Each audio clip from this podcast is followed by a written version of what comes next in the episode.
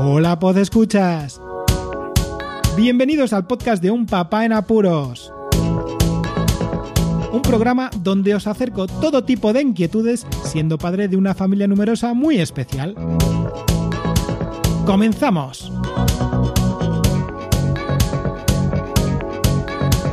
Hola a todos y bienvenidos a este episodio 243 de Un Papá en Apuros, un episodio que ya os lo había prometido que me ha sido imposible hacerlo de la forma especial que quería hacerlo, porque estamos muy liados y los chavales con las actividades extraescolares llegan muy cansados y tenemos que hacer otras cosas y otras tareas que son más importantes desgraciadamente que grabar este podcast.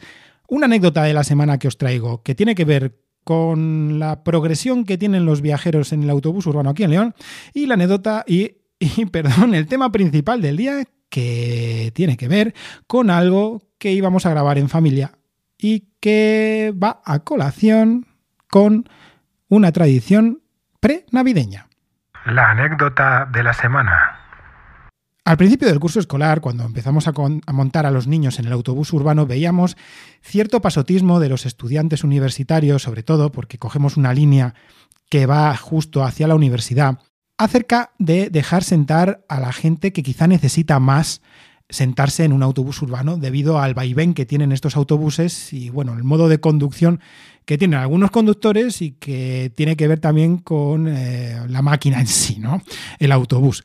Los jóvenes estudiantes van ahora bastante empanados. Ya lo íbamos, ya íbamos antes, porque yo recuerdo también ir bastante empanado cada vez que me montaba en el autobús, pero ahora quizás se acentúa por el hecho de que la mayoría van con sus auriculares de diadema, así como aislándose del mundo o sus propios auriculares y viendo el móvil y se crean su burbuja y no saben lo que pasa alrededor.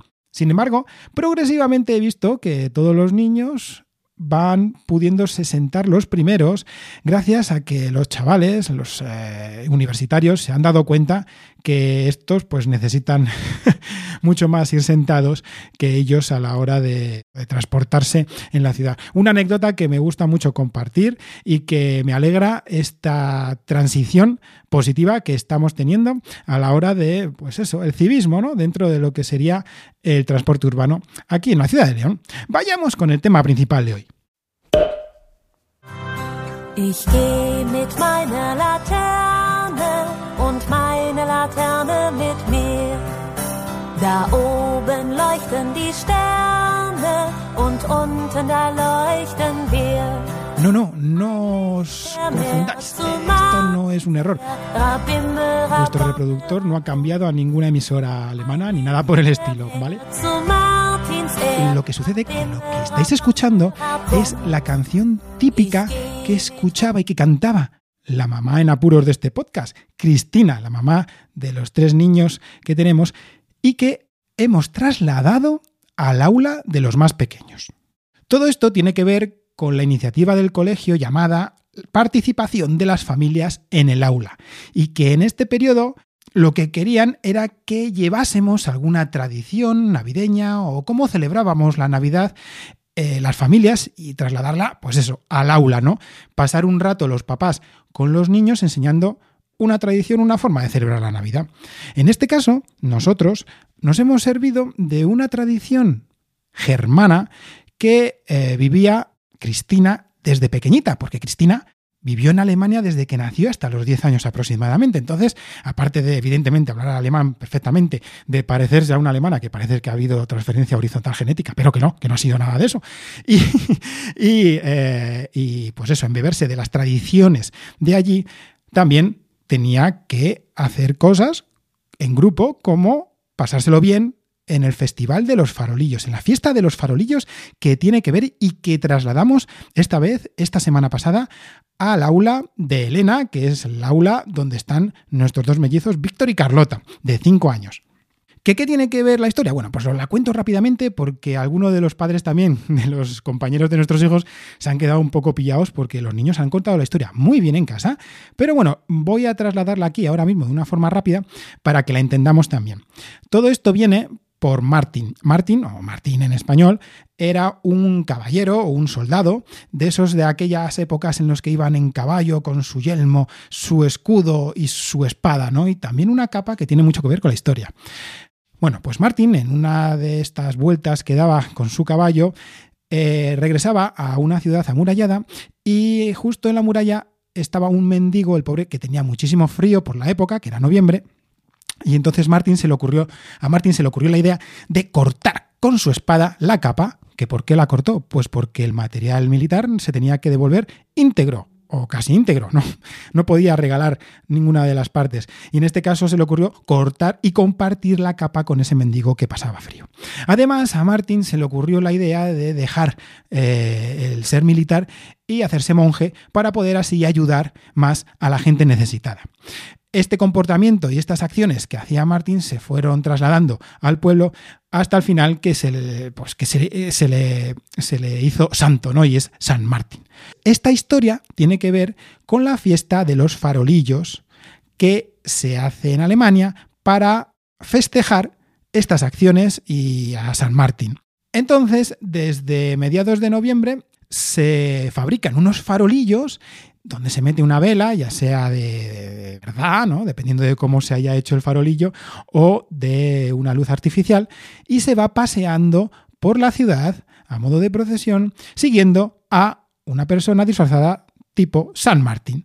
Bueno, es, un, es, una tradición muy típica allí en Alemania y queda al comienzo de la cuenta atrás para llegar a la Navidad. Y eso es lo que hicimos, lo llevamos al aula, a la clase de nuestros pequeños. ¿Y cómo? Pues aparte de contarles la historia y de ponerle un vídeo para que vieran cómo lo hacían allí, pues hicimos un farolillo, un farolillo por cada niño, con nuestros papeles especiales semitransparentes, translúcidos, que colorearon ellos, mientras los tres mayores, la maestra y los dos papás, cortábamos las cartulinas para que ellos pudieran luego montar el farolillo que quedó muy chulo y creo que a los papás les ha gustado bastante, a, todos los papás de los niños compañeros de, los dos peques de, de, esta casa, y que pues permitió también compartir ciertas situaciones y observar al grupo en una edad ya que es que esto es muy bonito, porque los cinco años de los peques es un momento súper especial, son una potencia en todo. Absorben ideas, eh, te preguntan, eh, te cuentan cosas de una forma súper honesta. Y pues eso, te das, te das cuenta ¿no? de, lo maravilloso que son estos chavales y que lo importante que es partir un, que es pasar, perdón, un rato con ellos agradecer a la maestra también la labor, porque yo creo, y Cristina también, que la pobre creía que igual íbamos a estar nosotros y se iba a descargar un poco de labores y es que la pusimos a trabajar de lo lindo, ¿no? claro, había que hacer el farolillo, que tenía forma cilíndrica, había que hacer un grapado para que los niños no se hicieran daño y había que hacer y, bueno, y, colocar bien todo el material y transformar una cartulina en láminas para poder luego mm, eh, hacer las partes de montaje del, farolillo.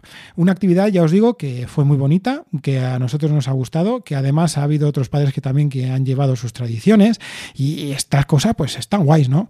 Yo creo que, bueno, pues eh, aunque el mayor no tuvo la oportunidad de tener este tipo de tradición, sí que es verdad que creo que igual los colegios saben que pueden ¿no? Los padres ir, pero es como que, ay, no sé si falta algo de comunicación. Y bueno, esto ha dado pie para que los papás podamos ir a, pasar un rato con los peques y conocer también al resto de compañeros en un ambiente que es el suyo, que es su clase.